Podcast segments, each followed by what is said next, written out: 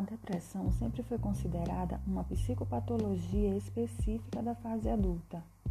Somente a partir de 1960 sua ocorrência foi relacionada à infância e adolescência.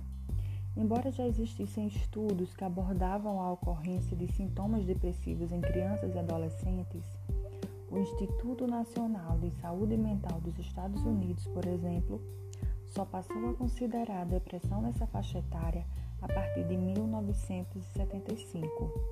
Embora esse reconhecimento seja recente, vários estudos têm se detido sobre essa temática na atualidade, apontando-a como um problema crescente.